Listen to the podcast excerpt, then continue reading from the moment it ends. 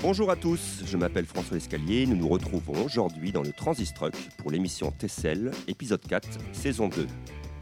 Tessel, une balado-diffusion proposée par l'Association des auteurs et auteureux de l'Outaouais et Transistor Média. À la technique, Boris.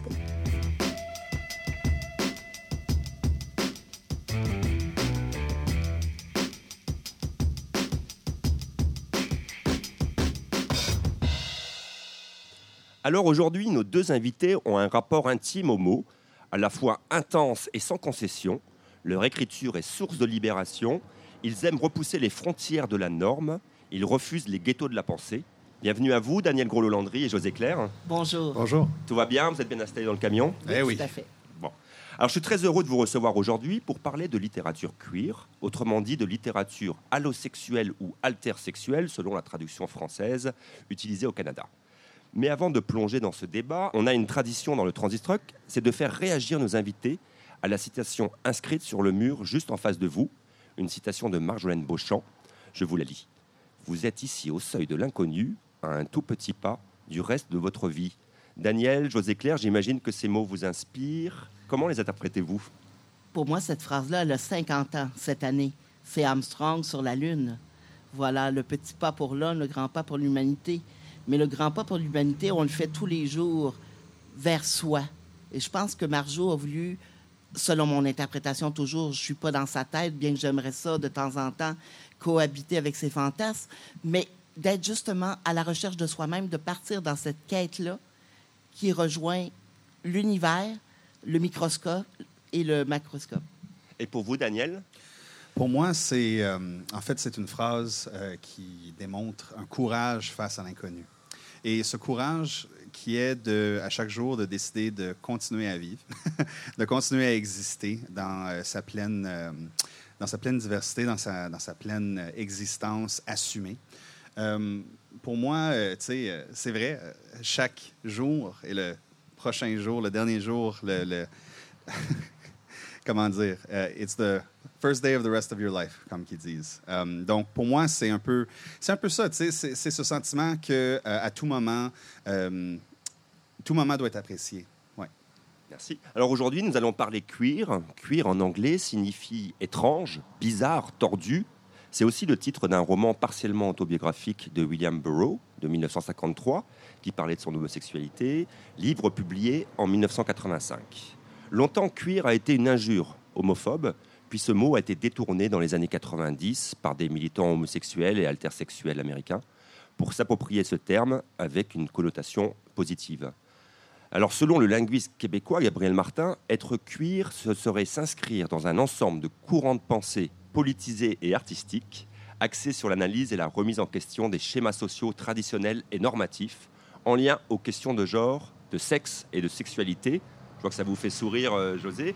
Euh, vous, euh, Daniel et José, en quoi vous vous reconnaissez dans le, dans le mouvement queer? Tout simplement d'être différent de la norme. Je l'étais dès le départ, puisque je me sentais pas bien dans mon corps de fille. Et tout d'un coup, il y a eu la possibilité d'être un homme à la vue de tous, haut et fort. Et la sexualité, ça a été simplement des expérimentations, de savoir euh, qu'est-ce qui me tournait la tête et me tournait les sens. Et j'explore toujours. Pour moi, c'est comment dire, c'est un terme qui représente bien la fluidité euh, de l'identité de genre et la fluidité de l'orientation sexuelle. Euh, il, existe une, gradation hein, d'un bord ou de l'autre au niveau de l'hétérosexualité ou de l'homosexualité. Puis, il y a- je, je dirais qu'une bonne partie euh, des gens qui ne se reconnaissent ni dans l'un ni dans l'autre euh, et embrassent plutôt le fait euh, de pouvoir avoir une fluidité.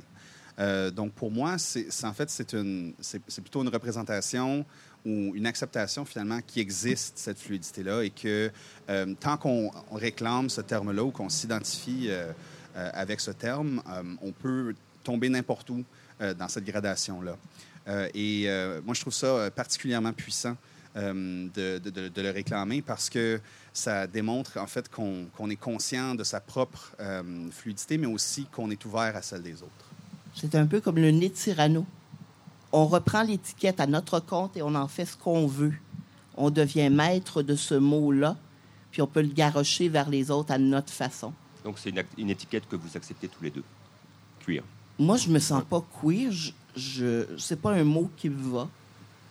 Moi, euh, je m'identifie comme allosexuel, oui. Alors, Daniel et José, vous vous connaissez bien, vous partagez le même éditeur, l'Interligne, mais vous partagez aussi une jeunesse où on se sent un peu différent dans des petites communautés, au nord de l'Ontario, euh, pour vous Daniel, et à Mont-Laurier, pour vous José Claire. Alors, en quoi l'écriture a été pour vous un moyen d'être vous-même? Premièrement, mes textes, je les signais sans E muet. Pour moi, c'était très important d'exister sur le papier en disant je suis un gars, j'écris, je fais abstraction de mes seins. Et j'envoyais ces textes-là à des éditeurs. Puis en premier, je les envoyais ca- carrément à mes professeurs pour les devoirs de, de dissertation.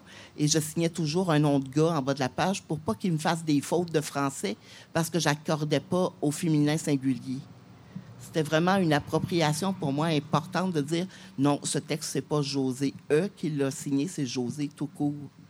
C'était la même chose pour les éditeurs. J'étais à Mont-Laurier, j'envoyais des manuscrits en France. J'écrivais mon nom de plume, qui est José Claire, parce que je voulais que le lecteur de la maison d'édition dise c'est écrit par un gars et je le juge comme ça.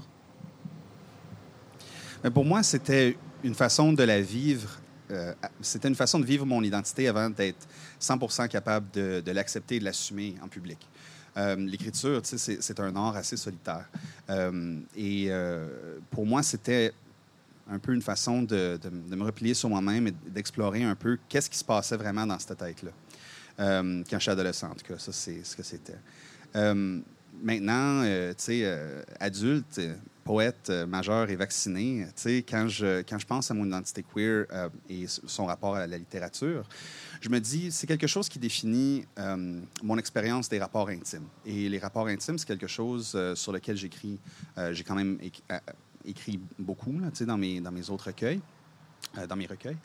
Et je, dirais que c'est comme ça que je me suis vraiment affirmé. C'est en cristallisant cette partie-là de moi dans le réel, euh, de l'extérioriser et d'en créer quelque chose de beau qui pouvait rejoindre les autres. Alors je me tourne vers vous, José Claire. Votre œuvre littéraire est abondante, sept parutions, romans ou récits poétiques, aux éditions Vent d'Ouest et Interligne. Vos images narratives sont puissantes, et les titres souvent très évocateurs, comme À l'abattoir des anges, À l'épicentre de l'éternité ou Squatteur d'imaginaire. Vous avez aussi écrit à quatre mains avec Chantal Desrochers le roman Requiem pour une muse perdue. En quoi l'écriture a été vitale pour vous, José Claire? Moi, j'écris ce que je peux pas vivre, ce que je me permets pas encore de vivre. Je considère que je suis croyant en sexualité, mais pas pratiquant, et c'est pas de ma faute. Mais justement, je me disais, écrire, c'est pour donner à lire, donner à voir un autre mode de vie, un autre mode de sensualité, parce que j'aurais aimé ça pouvoir les lire lorsque j'avais 14 ans, qu'on était en 1977 dans un village des Laurentides. J'aurais aimé tomber sur cette littérature-là pour m'aider à me comprendre et savoir que j'étais pas folle, puis que j'étais pas seule au monde. Si on peut servir de modèle de cette façon-là dans l'intimité d'une librairie, ben tant mieux. Le combat est gagné comme ça. Alors vous dites, les vérités n'ont pas besoin de nous pour vivre, mais nous, nous avons besoin d'elles pour être. Alors ce sont vos mots, José Claire, hein, je les ai vus, euh, ils étaient partagés sur votre page euh, Facebook il y, a, il y a peu de temps. À quel moment vous avez approché cette réalité? Mais je pense qu'il y a plusieurs vérités. C'est pour ça que j'ai bien vérité au pluriel. C'est vrai, les vérités, elles se promènent toutes seules, mais nous, on a besoin de repères. On a besoin de savoir qu'est-ce qui est tangible, ce qui est concret. Puis c'est peut-être une dichotomie chez moi de toujours euh, boiter côté réalité, côté songe ou mensonge. Merci. Daniel Gros-Landry, vous êtes poète, multidisciplinaire, musicien, bête de scène, on peut le dire. Et en 2012, vous publiez Rêver au réel chez Interline, qui vous vaudra le prix Trillium de poésie 2014. En 2016, vous publiez Amoragie dans vos textes et performances. Vous vous livrez sans concession. En quoi la poésie a permis de soigner vos plaies et surtout d'exprimer aussi vos, désirs Je pense que c'est le fait de revivre ces traumatismes en, en boucle, en répétition. Éventuellement, la cicatrice devient euh, tellement euh, à l'extérieur de soi devient tellement euh, un objet qu'on manipule plutôt que quelque chose qu'on vit à l'intérieur de soi. Pour moi, l'écriture a permis de découvrir c'était quoi mes traumatismes, de les nommer, de les, de les mettre à l'extérieur de moi et de les confronter. Et en les confrontant, grandir en tant qu'être humain et apprendre à aimer les autres et à m'aimer moi-même. Pour revenir à l'écriture, est-ce que vous pouvez me, décrire votre processus de création? Est-ce que vous avez une routine euh, d'écriture particulière? À quel moment vous écrivez? Comment? J'aimerais un petit peu euh, avoir comme ça votre... C'est la spontanéité. Moi, je suis au bureau, euh, je m'occupe des proches aidants, je fais de, de l'écoute psychosociale. Et tout d'un coup, out of nowhere, j'ai une phrase qui me percute. Je prends un post-it, je ne le dis pas à ma patronne, j'écris ma phrase, je la mets dans ma poche de chemise et j'espère le soir que je ne vais pas la mettre au lavage parce que j'ai peut-être une graine ou une semence pour un poème qui va germer. Alors c'est n'importe quand, n'importe où, et ça me surprend moi-même, et ça me plaît de me surprendre à trouver des phrases qui, peut-être que la vérité ou la réalité de la phrase n'est pas évidente au premier son, puis après quand j'y pense, je dis je suis rendu là. C'est mon carpe diem. Et pour vous, Daniel? Pour moi, c'est vraiment suivre mes impulsions. Euh, j'écris euh, en fragments.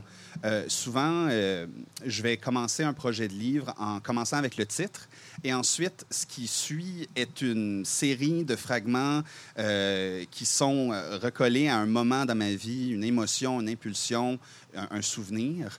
et une fois que je trouve que j'en ai suffisamment assez qui suivent le thème du titre que je me suis donné, euh, ben ensuite, je fais un clean-up.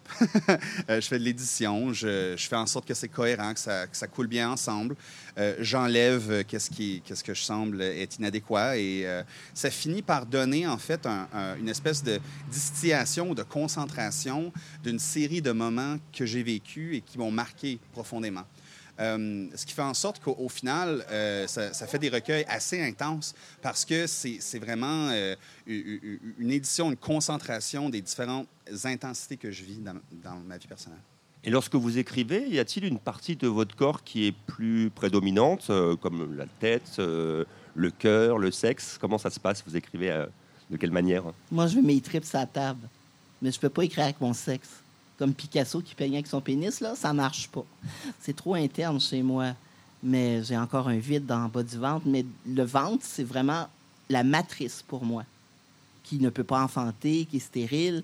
Il y a une importance de combler cette stérilité-là qui, qui, a eu lieu par les opérations par une sorte de germination, de création. Je ne peux pas procréer, donc je crée et je crée au maximum tout le temps. C'est ma respiration. Moi, quand je suis au centre de mon inspiration, c'est vraiment dans mon ventre, dans mon plexus solaire que je le ressens. C'est comme si mon, mon corps rayonnait de l'intérieur. Et c'est quand je ressens ce, ce bourdonnement-là, ce, rayonnement-là, je sais que qu'est-ce que j'écris est vrai. Quand j'écris quelque chose, je pense, euh, tu sais, euh, quelque chose, euh, tu sais, d'abstrait pour le travail ou quelque chose qui est à l'extérieur de moi, je le ressens pas ça. Mais quand ça provient d'une part de moi qui est réelle, qui est véritable, euh, mon corps chante. Est-ce qu'il y a des tabous que vous, aimeriez explorer ou transgresser dans votre écriture? Est-ce que vous vous censurez ou est-ce que vous êtes prêt à aller euh, très loin? Il n'y a aucun tabou pour moi. Tout ce qui existe, puis même ce qui n'existe pas, a droit d'être cité. Je me fais le chantre, peut-être des gens de la marge, parce que j'y suis encore. J'ai mes blessures, des blessures qui sont tabous comme l'inceste, tabous pour les autres.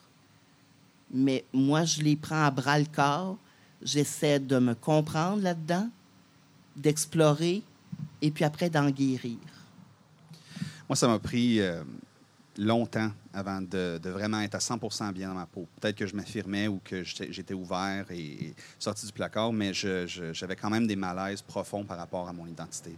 Euh, même que par un procédé littéraire dans mon deuxième recueil de poésie, Hémorragie, j'ai euh, évacué la notion de genre. Même, c'est un recueil sur l'amour, mais j'ai évacué la notion de genre. Il n'y a pas de masculin, pas de féminin. C'était juste une représentation de deux êtres qui, s'aimaient ou qui se sont perdus finalement. Et euh, dans mon troisième recueil, Fragment de ciel, là, je l'ai vraiment confronté ce malaise-là, confronté ce malaise existentiel-là.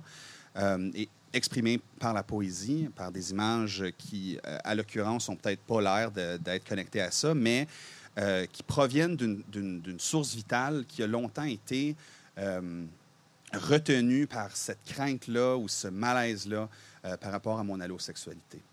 Alors on écrit pour soi, mais aussi pour les autres. Hein. Quel est le, rapport à votre lectorat? Quel message vous aimeriez transmettre, faire passer? J'espère que je sers de modèle. C'est très rare, on entend beaucoup parler des, transsexuels de femmes à, de hommes à femmes, beaucoup moins dans mon cas. Il y a des poétesses comme euh, Pascal Bérubé à Montréal ou Gabrielle Tremblay qui font de la scène, tout ça. Mais des gars comme moi, c'est beaucoup plus rare. Puis si je peux servir de modèle en littérature par le fait que j'écris comme des gants de boxe, et que je défonce des murs et que je défonce des tabous, peut-être que ça peut aider des gens. Il y a un côté altruiste en moi qui est important, autant le côté de la forme que du fond. Et vous, Daniel? L'absurde de la vie peut être vaincu en créant de la beauté dans le monde et en créant des relations riches avec les gens qui nous entourent. Selon moi, on existe surtout dans nos rapports avec les autres. Quand on est seul en soi, on est pris euh, dans nos fabulations intérieures. Pour moi, euh, mon rapport avec mon lectorat, c'est une façon pour moi d'exister chez les autres. C'est une façon pour moi d'être auteur, c'est une façon pour moi de me présenter à la vie, de me présenter à, ceux qui m'entourent et, et, de dire, en fait, je suis un rêveur, je suis, euh, je suis allosexuel, je suis, tu sais, il y a toutes sortes de différents détails par rapport à moi prenez-les, lisez-les. Et peut-être vous allez vous reconnaître, peut-être que non, peut-être qu'on est dans deux univers différents, mais au moins pendant un instant, vous auriez perçu ce que j'ai à livrer au monde. Et dans cette connexion-là, nous deux, on existe. Et qu'est-ce que vous aimeriez que vos lecteurs euh, retiennent de vos textes? Qu'il faut oser. Il faut oser être soi-même avant tout. Comme ça, on, vient au monde, on se met au monde soi-même. Je reviens à ça. Moi, euh, ce que, ce que je veux que les gens retiennent quand ils me lisent, c'est l'audace. C'est l'audace de, vouloir être différent, de vouloir être autre. Euh, qu'ils retiennent ce, sentiment-là. Peut-être aussi qu'ils accrochent sur une image, qu'une image leur reste. Moi, souvent, quand j'ai lu des poètes, euh, ce qui m'est resté, c'est quelques, brins de strophes, quelques brins de verre qui, qui me, me, sont restés collés dans la tête pendant très longtemps. Et parfois, ces images-là peuvent encapsuler toute une dimension de l'existence qu'on n'avait pas été capable de nommer par le passé et que maintenant, on a un référent clair qu'on peut utiliser pour le nommer. Alors, je vais être un petit peu paresseux là parce que je vais demander à, vous, José, si vous aviez une question à, à poser à Daniel, quelle serait-elle? Daniel, je sais que vous faites de la scène, que vous êtes musicien, chanteur. Est-ce que dans vos paroles que vous écrivez pour le chant, les thématiques queer sont là? Non, elles ne le sont pas. Elles devraient l'être plus. Quand je parle d'amour, par contre, I puisque je suis implicitement, parce que je suis allosexuel, les thématiques queer sont implicitement, font implicitement partie des paroles dont j'écris, mais, mais je ne pense pas à ça quand j'écris, nécessairement. Euh, parce que, en fait, moi, j'aborde l'amour comme quelque chose d'universel, les rapports intimes comme quelque chose d'universel. Puis, comme je n'ai pas écrit une chanson spécifiquement sur ça, euh, parce qu'en fait, c'est rare que j'écris même des poèmes spécifiquement sur le fait que je suis allosexuel. C'est arrivé récemment avec Fragmentiel, mais euh, par le passé, j'avais de la misère avec ça. Maintenant, de nos jours, peut-être que je pourrais, mais, mais ce n'est pas vraiment ça qui m'anime tant que ça. Je, dirais que mes paroles sont plus axées sur, sur, sur l'existentiel, sur euh, euh, les questions euh, philosophiques, sur une, transmission d'images cosmiques et de, de, béatitude face à la beauté et la diversité de l'univers. c'est plus ça qui m'habite quand, quand j'écris. mais c'est vrai, puisque je suis allosexuel, quand je parle, quand j'ai des euh, des chansons sur l'amour, on pourrait dire oui, on pourrait dire que, que ça se retrouve là, de cette façon. Alors c'est à votre tour, Daniel, de, poser aussi une, question à José. OK. Euh, le titre À l'abattoir des anges, qu'est-ce que ça signifie pour toi? C'est le, le film des Américains dans les années 70. On achève bien les chevaux. Sais pas si tu l'as vu. On est de deux générations différentes. Je suis beaucoup plus vieux. Mais justement, un abattoir, c'est un lieu où ce qu'on ne veut pas être, mais on est capable de tuer jusqu'à la beauté du monde. D'ailleurs, euh, Gaulin s'était immolé avec cette phrase-là à Montréal dans les années 70. Mais à l'abattoir des anges, c'est le premier personnage trans que je mets en scène. C'est un roman, c'est un récit poétique, c'est descendu comme un poème. Mais justement, l'ange, c'est ça. Moi, j'étais un ange avant de chuter dans un corps d'humain. Puis comme un ange, ben j'ai le sexe des anges. Hmm. Voilà. Wow, c'est intéressant. On voit que vous prenez soin de, de choisir vos titres. C'est toujours un, un exercice que vous, vous faites euh, dès le départ ou à la fin? Comment, vous- comment vous procédez? D'habitude, il y a un titre de travail, puis des fois, à la fin, ça ressemble pas du tout au titre, alors on laisse tomber puis on en choisit un autre. Mais j'aime les titres coups de poing. J'ai l'impression que ça va fesser euh, sur le rayonnage de la librairie et que ça va interpeller des gens qui ont envie de ne pas rester intacts ou indemnes, qui ont envie justement d'oser, oser être bousculés. Alors, il est temps de passer maintenant aux, aux lectures. Euh, Daniel, quel texte souhaitez-vous nous, nous présenter aujourd'hui? Euh, je vais vous présenter un extrait de mon recueil Amoragie. on vous écoute. Dans un monde hyper connecté, réfléchissant, l'amour est une construction, un simulacre pour les vitrines virtuelles du centre d'achat de nos données. Amoncellement de portraits et messages gribouillés sur les murs, des prescriptions antipsychotiques et thérapies rapiécées. Médicaments qui empêchent de boire et donc que j'ai abandonné, qui intoxiquent et m'ont addicté. Je suis branché sur la machine et mon miroir est ma construction, mon identité. Mon reflet est mon fantasme, mon fantôme est l'empreinte qui reste une fois la poussière retombée et le temps écoulé. Un cataclysme qui a secoué jusqu'à ses racines le sens du mot aimer. Le réduit à un clic, déclic de la gâchette. Dans un monde hyper connecté, ouvert comme un air, nos univers intimes bourdonnent sains et saufs derrière leurs masques. Nous sommes les acteurs principaux de nos propres fantasmes. Nous plongeons dans les flux où se déploient les tapisseries du monde, balles masquées où nous percevons à peine le tourbillonnement des pensées spectrales, construction fractale pour représenter les meilleurs moments d'une vie souhaités vécus sans testament. Juges, jurys et bourreaux, nous calculons avec les clics, les vues, les échanges, le rayonnement, la validité de ces impulsions qui bâtissent des interactions qui deviennent une nouvelle façon de ressentir, d'agir, sûr de vivre, de survivre dans ce monde de sous-vie, sous de la substance de nos tendres folies. Feu follet furtif dans la forêt en flammes. Je n'ai jamais connu autre chose, sauf les lacs, les montagnes, les prairies, dans les espaces restreints du fil de ma mémoire. Je n'ai jamais connu autre chose sauf la ville, les cafés, l'école, le travail, l'éclat de rire comme un coup de feu. Nager à contre-courant dans la vase, trancher la tension de nos regards, dire le vide et le mal de dire que je n'ai pas les réponses à toutes les questions. Et au fond de tout cela, toi et la plaie intime. Merci, euh, Daniel. À votre tour, José, euh, Claire, qu'un- qu'avez-vous choisi comme texte aujourd'hui? Un slam. Un slam. Voilà. On vous écoute. Les mains dans les poches, je me cherche du petit change en or pour mettre dans le parcomètre du destin, qui me donne enfin de la chair de poule de luxe, des émotions, de sirènes de police à tue-tête. Par en double, dans une cour à scraper l'imaginaire, je me fais du necking avec ma solitude, sans issue de secours. Jeter mon œil loin en avant, comme un cri dans un point maquillé. Un œil qui se prend pour un point d'interrogation. Dans l'abribus, il y a deux militaires en train de se frencher le plus que parfait. Ils s'allument, leurs cigarettes remplacées par leur sexe, leur gland qui couvre une luciole, lumignonne. Il y en a un qui porte un croc-ring à sa bite de fiançailles. Moi, je braille devant cette beauté trash, à quelques centimètres de l'orgasme.